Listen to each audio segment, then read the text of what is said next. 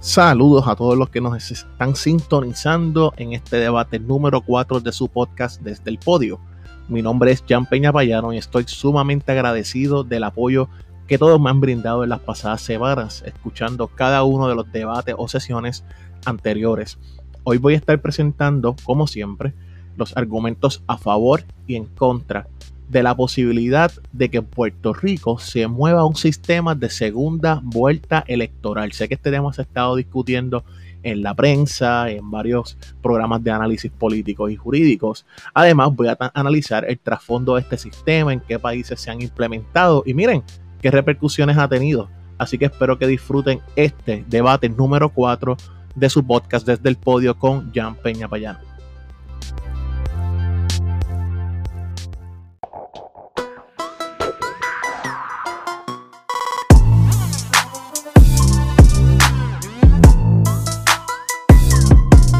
Recientemente hemos estado escuchando en Puerto Rico, como mencionaba en la introducción, eh, la posibilidad que varios sectores eh, gubernamental y no gubernamental han propuesto esto de una segunda vuelta electoral.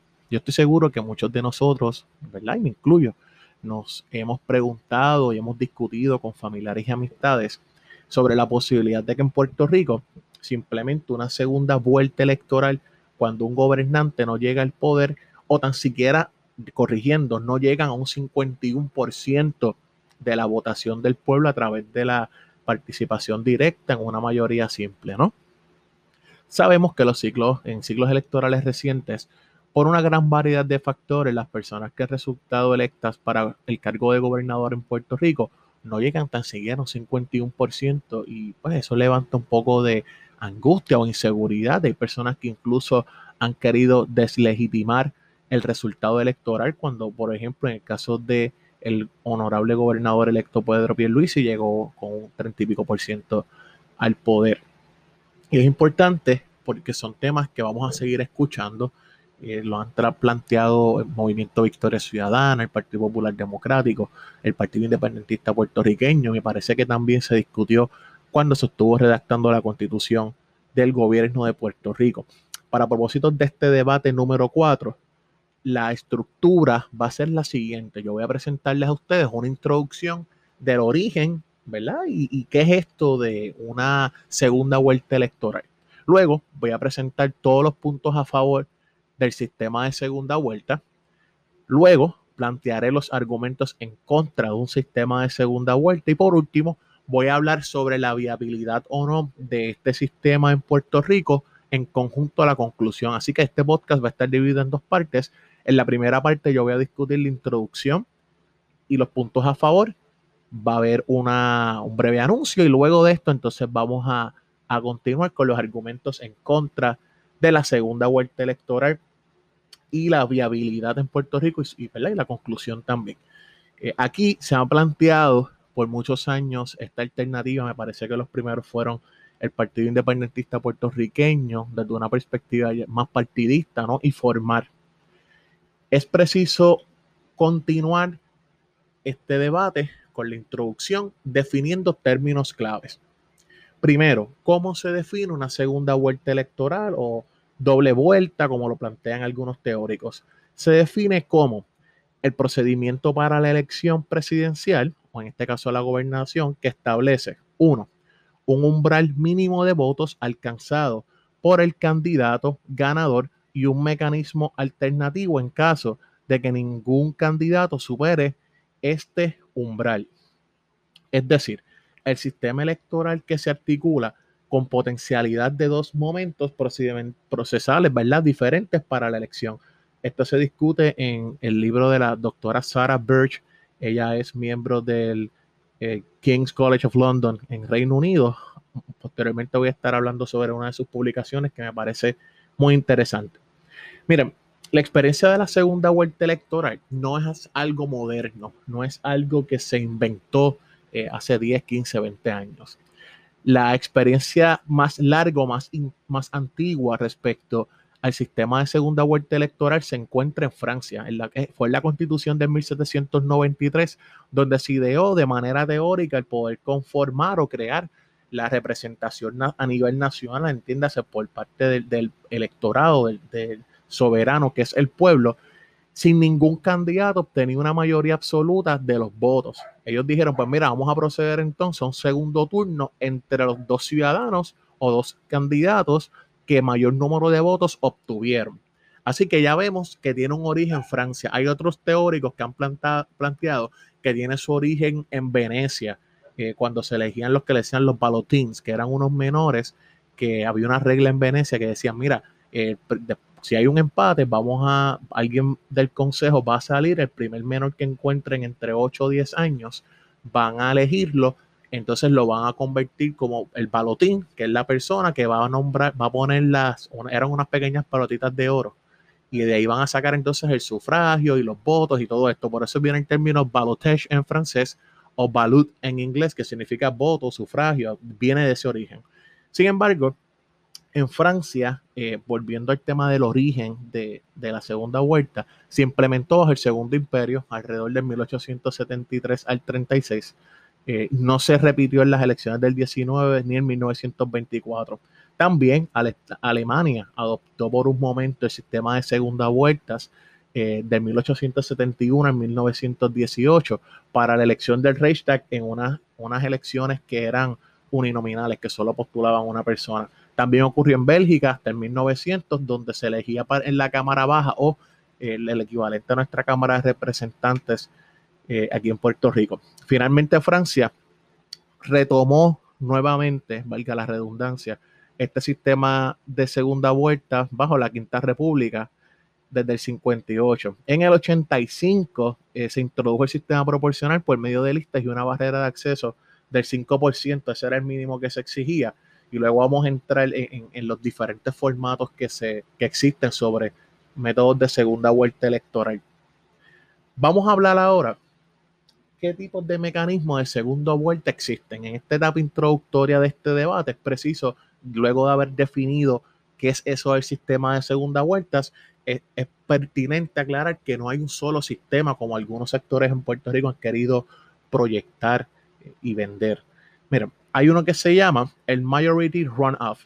Este sistema de doble vuelta o segunda vuelta exige, y para ser bastante claro, una mayoría absoluta en la primera vuelta y que si no se alcanza esa mayoría absoluta, entonces se va a proceder a una segunda elección popular. Entiéndase, para tú poder ganar en ese sistema de segunda vuelta, tienes que sacar en la primera ronda una mayoría absoluta. Si tú no logras esa mayoría absoluta, tú no vas a terminar siendo electo. Entonces, en ese sistema de majority run-off, se va a elegir una segunda vuelta en donde van a concurrir las dos personas que más votos eh, obtuvieron en, en la primera ronda van a preguntarme, oye, Jan, pero ese sistema lo utilizan. ¿Cuándo? ¿Qué ejemplos hay concretos de eso? Necesito las, cifras, los ejemplos eh, concretos. Pues miren, ese sistema de segunda vuelta o mecanismo de Majority Runoff se utilizó en Argentina en el 1972, en Brasil en el 80, desde el 89, en Chile desde el 89 también, en Colombia desde el 1991, en Ecuador desde el 78, en El Salvador desde el 83, Guatemala el 85, Perú y también en República Dominicana y Uruguay. Así que me enfoqué un poco más en Latinoamérica porque es una región con la que tenemos pues, un poco más de afinidad cultural y más afinidad eh, pues, de, historia, ¿no? Así que pues, voy, a tratar de enfocar para propósitos de este debate los ejemplos a los modelos electorales que utilizan segunda vuelta en Latinoamérica. El segundo formato que existe y hay varios más, pero voy a discutir estos dos porque son los más que han querido traer a la mesa de discusión a Puerto Rico. Eh, se llama eh, la segunda vuelta o doble vuelta de umbral. En inglés le dicen el threshold two round system. Repito, threshold two round system. Este sistema se distingue porque exige que para vencer en la primera vuelta de las elecciones tienes que superar un porcentaje mínimo y tasado de los votos. Ese es el que yo creo que han querido traer a Puerto Rico. Lo planteó Aníbal Acevedo Vilá en una de sus publicaciones, también lo ha discutido eh, Victoria Ciudadana, el Partido Puertorriqueño, el Partido Independentista Puertorriqueño. Y fíjense que a diferencia del primero, que te exige una mayoría absoluta en esa primera ronda, aquí te exige un porcentaje mínimo. Por ejemplo, pudieran decir, mira, en esta primera ronda los que obtuvieron 30% o más o 31% o más son las personas que van a pasar a la segunda ronda. Eh, y eso es importante porque es más familiar o hemos estado más familiarizados respecto a esa alternativa o mecanismo de segunda vuelta en Puerto Rico.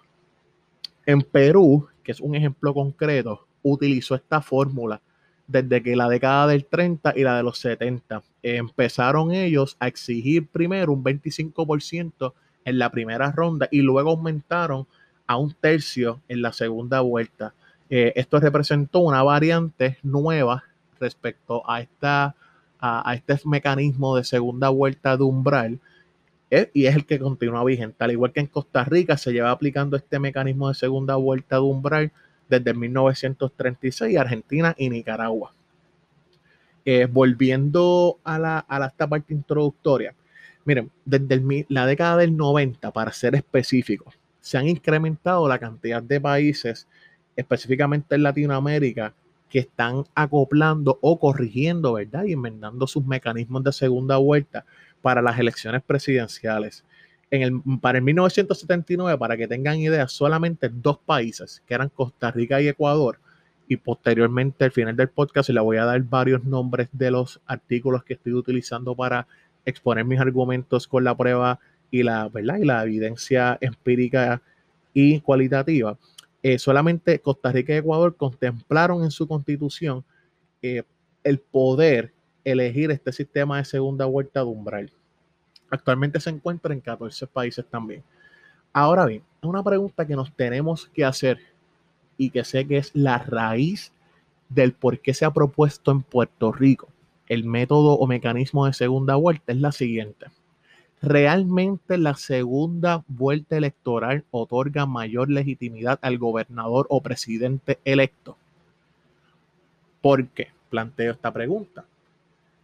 Se ha dicho que como ha habido gobernantes que no llegan tan siquiera un 50%, eso les resta cierta legitimidad al poder. Si ustedes escuchan las discusiones que se dan eh, día a día en Puerto Rico, van a notar que siempre, en vez de decir el gobernante ganó por determinado por ciento, dicen no, pero tiene más por ciento en contra de la población.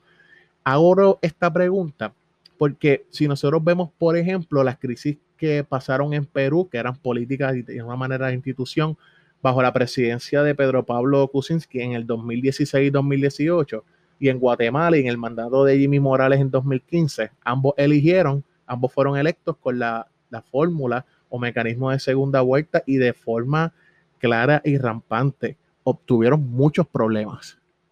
Así que tenemos que abrir esta discusión a realmente si, la, si es la segunda vuelta el mecanismo para legitimar al gobernante electo o si esto le daría mayor gobernabilidad a este sistema político ¿no? que nosotros tenemos en Puerto Rico.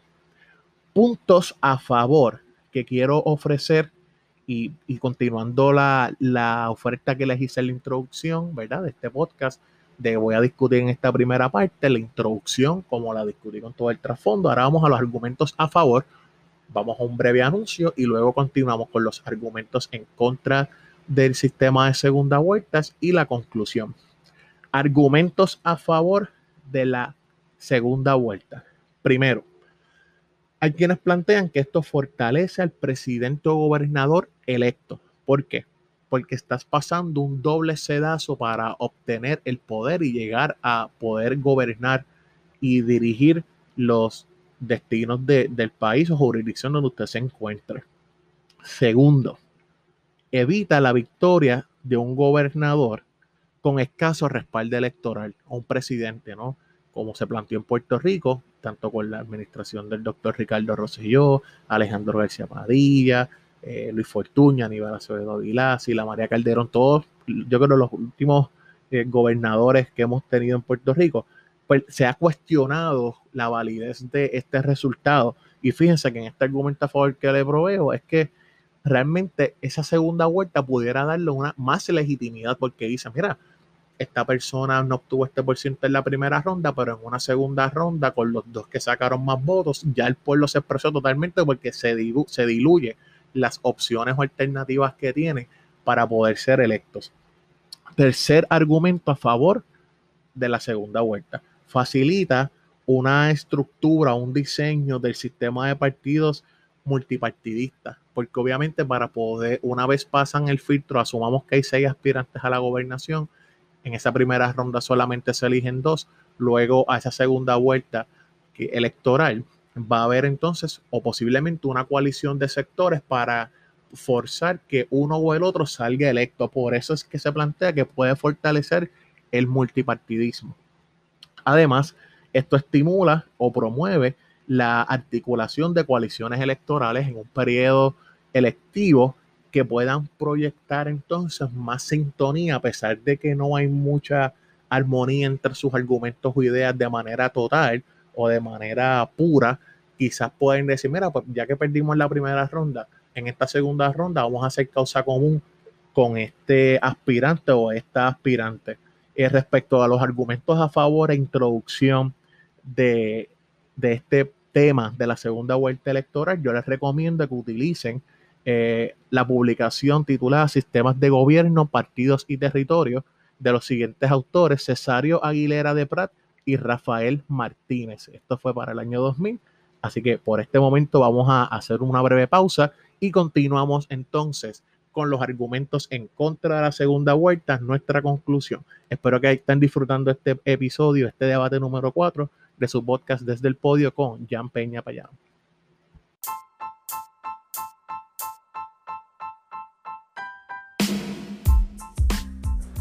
Si no has escuchado sobre Anchor, es la forma más fácil de hacer un podcast. Déjame explicarte. Primero, es gratuito. Segundo, hay herramientas creativas que te permiten grabar y editar tu podcast directamente desde tu computadora o tu teléfono. Además, Anchor se encarga de distribuir tu podcast para ti y poder ser escuchado en Spotify, Apple Podcasts y otros tipos de plataformas. Además de esto, puedes hacer dinero para tu podcast sin ningún tipo de requisitos mínimos de, de, audiencia. Es todo lo que tú necesitas para hacer tu podcast. Descarga gratuitamente la aplicación de Anchor o ve a anchor.fm para empezar.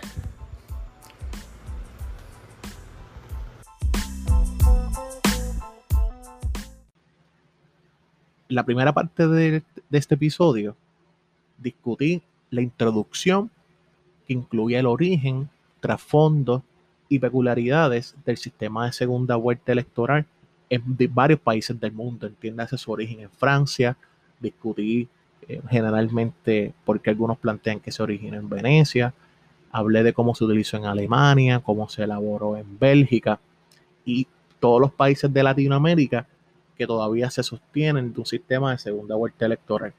Además de eso, en el segmento anterior de este debate número 4, planteé los argumentos a favor que han planteado algunos teóricos y científicos políticos, además de algunas de las fuentes que promueven esto, eh, profesores de ciencias políticas, doctores y politólogos. Ahora corresponde en este segundo segmento del podcast discutir los argumentos en contra del sistema de segunda vueltas electorales y el posible impacto que tiene esto en Puerto Rico y la conclusión. Miren, argumentos en contra del sistema de segunda vuelta electoral. Parto del segundo argumento de la siguiente premisa. Es que la segunda vuelta electoral está diseñada con una lógica democrática, evidentemente, la cual busca limitar el poder.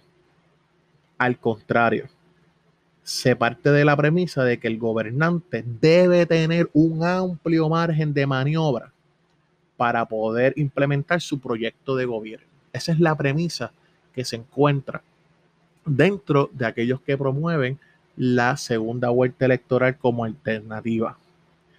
Se ha planteado de forma equivocada desde mi perspectiva que la legitimidad electoral habilita el triunfador para gobernar totalmente. Obviamente, como yo tengo una mayoría más robusta, esto, una de las posibilidades que tiene es que enaltece y distingue ese poder ejecutivo, incluso de cómo ha pasado en algunos países de Latinoamérica, atropellar ese, ese sistema republicano de gobierno porque se sienten superiores a ese poder legislativo. Es decir, esto tiene el efecto de que no pueden generar un contrapeso, cuando en realidad eh, este es el primer paso. El primer paso de, de un líder pueda gobernar es el voto.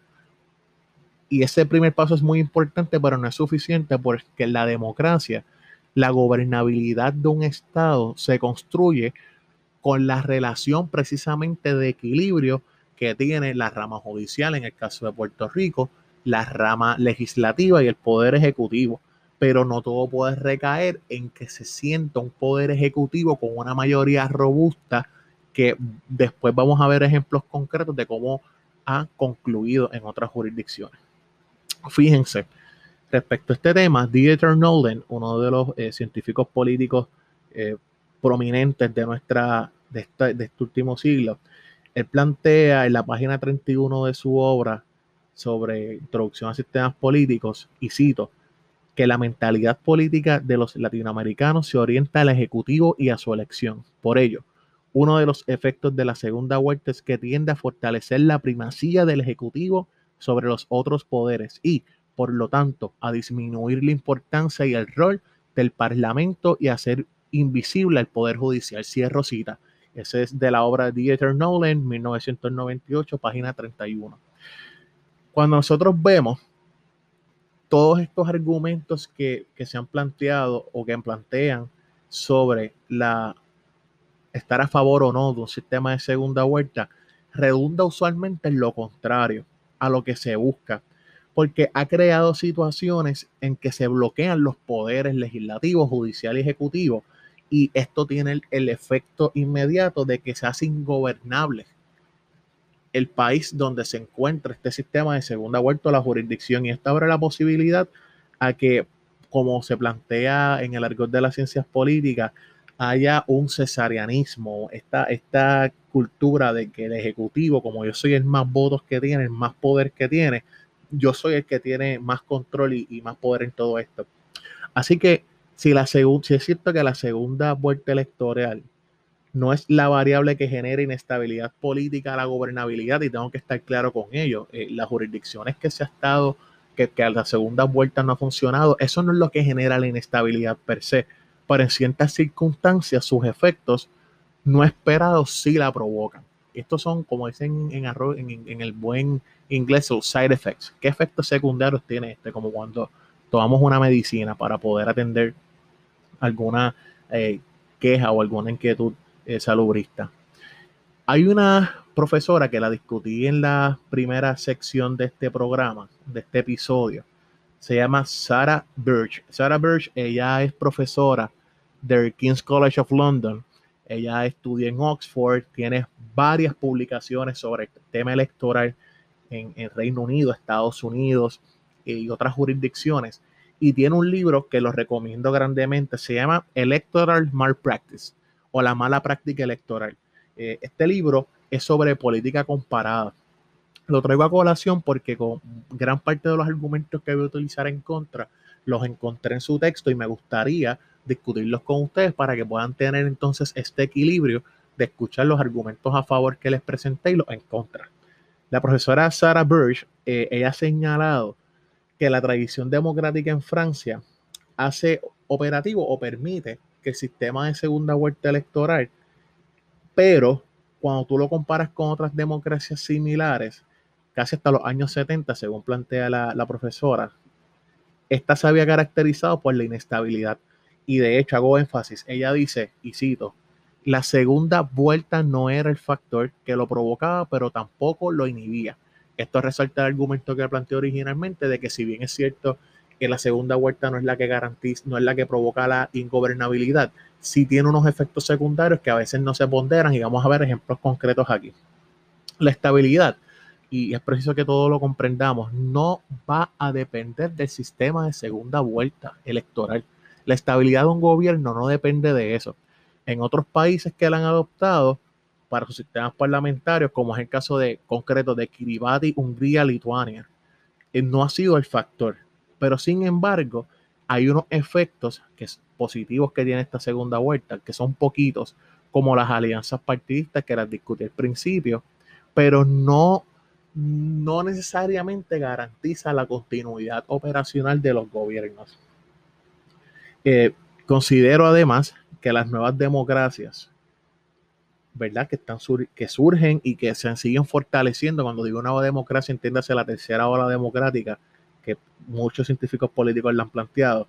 Eh, estos resultados de mayoría son fácilmente alcanzables, pero eso no le resta legitimidad al proceso y de eso voy a abundar antes de la conclusión sobre el tema de la cual si le resta legitimidad a un gobernante no obtener una mayoría absoluta como plantean los promoventes de la segunda vuelta electoral. En, en América Latina, eh, la segunda vuelta electoral no ha sido, podemos decir, intermitente. Ha habido ocasiones que ha habido muchos países que la tienen, ha habido ocasiones que han vuelto a un sistema de un sistema presidencialista de mayoría simple y pues así no ha sido de mucha continuidad, por ponerlo así. Eh, realmente hay una gran deficiencia sobre los estudios que se han hecho comparados a nivel de Latinoamérica y el efecto que han tenido en materia de las elecciones y sistemas de segunda vuelta. Sin embargo, sí les quiero recomendar y lo voy a incluir posteriormente en, la promoción del podcast y en varios enlaces que voy a compartir. Hay un profesor, eh, se llama Aníbal Pérez Liñán. Él escribió un artículo titulado, y cito, Instituciones, coaliciones callejeras e inestabilidad política, perspectivas teóricas sobre las crisis presidenciales. En ese libro, el profesor Pérez Liñán en 2008 analizó 93 elecciones presidenciales en 18 países latinoamericanos desde el 79 hasta el 2006. Oigan bien, eh, a pesar de que no hay mucha data sobre, datos sobre esto, debo decir, él analizó 93 elecciones en Latinoamérica y por eso les mencioné originalmente en la introducción que me quería enfocar en los sistemas de segunda vuelta electoral en Latinoamérica porque somos con los que más afinidad histórica, cultural, política y jurídica pudiéramos decir que hemos tenido durante toda la existencia de, nosotros como gobierno de Puerto Rico, además de, las afinidades sociales y culturales que tenemos. Y este autor me llamó la atención porque él hizo un proyecto que antes no se había planteado.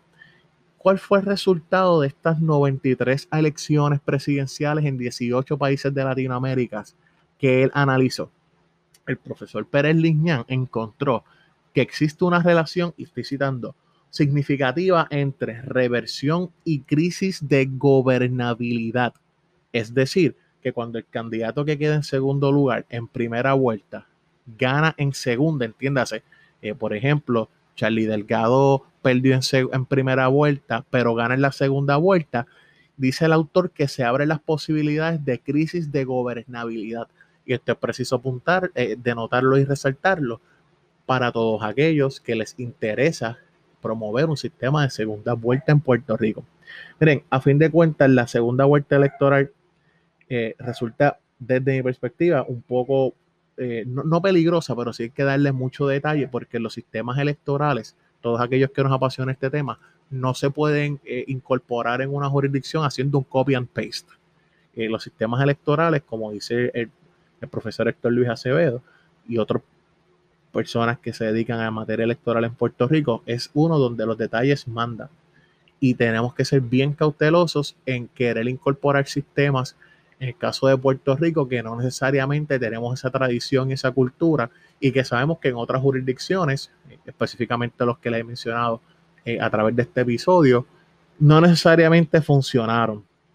Eh, es innecesario eh, porque a veces el que ganó en primera vuelta tiene los votos suficientes para garantizar su legitimidad en el gobierno.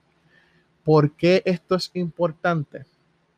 Porque uno de los planteamientos que han hecho es el de falta de legitimidad del resultado electoral cuando una persona no obtiene el 51%.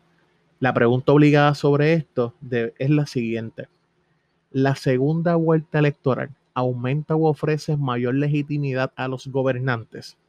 Miren, este ha sido el argumento más común eh, que han planteado todas las personas que promueven las iniciativas de una ley buscando que se enmiende una constitución, en el caso de Puerto Rico y otras jurisdicciones, eh, y que se incorpore un sistema de segunda vuelta electoral. Y algo que se ha señalado incluso por el profesor Fernando Barrington del Monte en, en uno de sus artículos sobre el sistema electoral, él plantea en la página 82 de su análisis, y cito, hay que repetirlo la segunda vuelta solo es un sistema de desempate y no acrecienta la legitimidad de los presidentes que son elegidos en una segunda vuelta. Miren, en cualquier forma de gobierno, tan legítimo es el presidente que se elige con un, con un porcentaje mínimo de diferencia respecto al segundo, como aquel que obtiene el cargo con una mayoría significativa y una amplia diferencia en relación con los demás. En el caso de Puerto Rico, nuestro sistema permite que se gane por mayoría. Eso dispone el artículo 4 de la Constitución. Se gana por un sistema de mayoría. Eso no le resta legitimidad a los gobernantes electos. Y aquí va el gran mito que quiero romper. Existen tres dimensiones de legitimidad electoral. Y esto algunos miembros de la prensa no se lo van a decir, ni tampoco algunos analistas políticos, pero la legitimidad no se limita a que haya un porcentaje de, abrupto mayor, a casi 60-80%. Miren, la primera dimensión de la legitimidad se llama de origen y es la que supone, y estoy leyendo, supone o aumenta con la segunda vuelta electoral, pero esta se relaciona estrechamente y de manera indisoluble. La segunda dimensión de la legitimidad electoral es la que le llaman de legalidad, es decir, la legitimidad que deriva por el respeto y el apego a la ley, en este caso las reglas que regulan los procesos electorales, y la legitimidad en funciones, que es cuando se quiere promover un mejor desempeño gubernamental. Eh, es preciso reseñar también que Max Weber planteaba que la legitimidad es una creencia racional con arreglo a los valores. ¿Por qué planteo esto? La segunda vuelta, eh, y esto para ir concluyendo. En Puerto Rico, nuestro sistema electoral, como les planteé, permite que se elija por mayoría simple. Nuestro derecho electoral, como planteé en el capítulo de elecciones en Estados Unidos, que es el debate número 3, permite que Puerto Rico, por ser un territorio no incorporado a los Estados Unidos, para efectos electorales es tratado como un Estado y por lo tanto nos permiten diseñar nuestro sistema electoral. Por eso es que en Puerto Rico los padres de la Constitución decidieron que el sistema iba a ser uno de mayoría simple. ¿Por qué? No establecieron un por ciento, no establecieron una cantidad para poder obtener el poder. Así que, como les planteé, sustentado en las tres eh, herramientas o tres vertientes de la legitimidad de poder, es tan gobernante y tan legítimo aquel que sale electo por un 30 y pico de por ciento como aquel que gana por un 60 por ciento. Eh, otra conclusión que me gustaría añadir es que la segunda vuelta electoral se ha convertido en, general presidentes que malinterpreten ese desempate. Básicamente eh, eh, lo que hace la segunda vuelta es desempatar y ellos consideran que son superiores a sus políticas y demás. Mira, ejemplo de esto fueron las crisis constitucionales que se dio o la crisis, crisis constitucional que pasó con el llamado autogolpe en Perú en 1992 bajo el gobierno de Alberto Fujimori. Además de eso, el caso de Abdalá Bucaram en Ecuador, quien ganó la presidencia en segunda vuelta electoral en 1996, aunque en la primera quedó en segundo lugar. Bucaram, en el caso de Ecuador, para que aquellos que no recuerdan, ya de luego que estuvo en el poder, se caracterizó por criticar la figura presidencial, pero sobre todo por una mala administración y mantener la corrupción que tuvo el efecto de llevarlo a ser destituido en 1997. Y realmente para ser justo a, los hechos y al análisis, ha habido también gobernantes que han sido elegidos en segunda vuelta electoral y han tenido éxito y lo han logrado, pero en realidad por su desempeño en el poder y no por ser designados por mayoría absoluta. Este fue el caso de Lula Ignacio da Silva, Ricardo Lagos en Chile, Francisco Toledo en Perú, Néstor Kirchner en, Argentina. Eh, es preciso resaltar que en el caso de Kirchner, en las elecciones en el 2003 obtuvo apenas un 22% de la elección. Pero para ir concluyendo, eh, la segunda vuelta electoral resuelve artificialmente eh, esta paradoja de Condorcet, la que plantea de las mayorías, eh, pero no elimina los riesgos. Así que espero que hayan disfrutado el proceso de la introducción al trasfondo de dónde origina esto. Espero que poder escuchar sus impresiones respecto a los argumentos a favor que les ofrecí del sistema de segunda vuelta. Le ofrecí también los argumentos en contra del sistema de segunda vuelta. Le hablé del impacto en Puerto Rico, de cómo se ha intentado promover por diferentes sectores. Yo considero que, como les planteé, los sistemas electorales no pueden ser eh, cargados, copiados a otros sistemas electorales porque estos se diseñan y cuando revisamos el, libro de Samuel Isacharov sobre derecho electoral, los, los sistemas electorales no son para tú redactarlos un copy-paste. Esto hay que evaluarlo, ver el folclore, ver la tradición, ver el impacto que tienen, ver todo lo que plantea la teoría política electoral respecto a cuán, cuán viable o no es un sistema en una jurisdicción determinada. Pero para mí lo más importante es comprender que cuál es el fin de la segunda vuelta electoral si se fuera a implementar.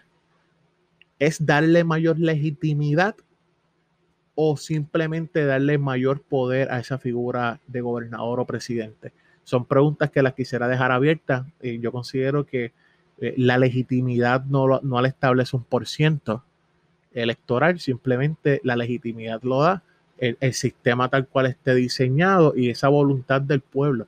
Recuerden que eh, una de las máximas del derecho electoral es que hoy se está ganando y mañana podemos perder. Y eso es importante porque ¿cuántas personas entonces van a quedar afuera de, una segunda vuelta? Si hay ocho aspirantes a la gobernación en el caso de Puerto Rico, solamente se elegirían dos. ¿Y qué impacto tendría entonces esas coaliciones que se harían para cambiar esa intención del votante que ya fue eh, expuesto a participar una vez del proceso electoral y es importante también comprender que una de las cosas que es, un, es paradójico, pero que más afecta a la democracia es eh, la mucha, mucho, el, hacer muchas consultas, mucha participación, mucha elección, eso agota al elector. Por lo tanto, son aspectos a considerar. Aquí no estoy asumiendo una postura como tal, simplemente les planteo los argumentos a favor y en contra. Así que espero que hayan disfrutado de este debate número 4. Mi nombre es Jan Peña Payano, desde su podcast Desde el Podio.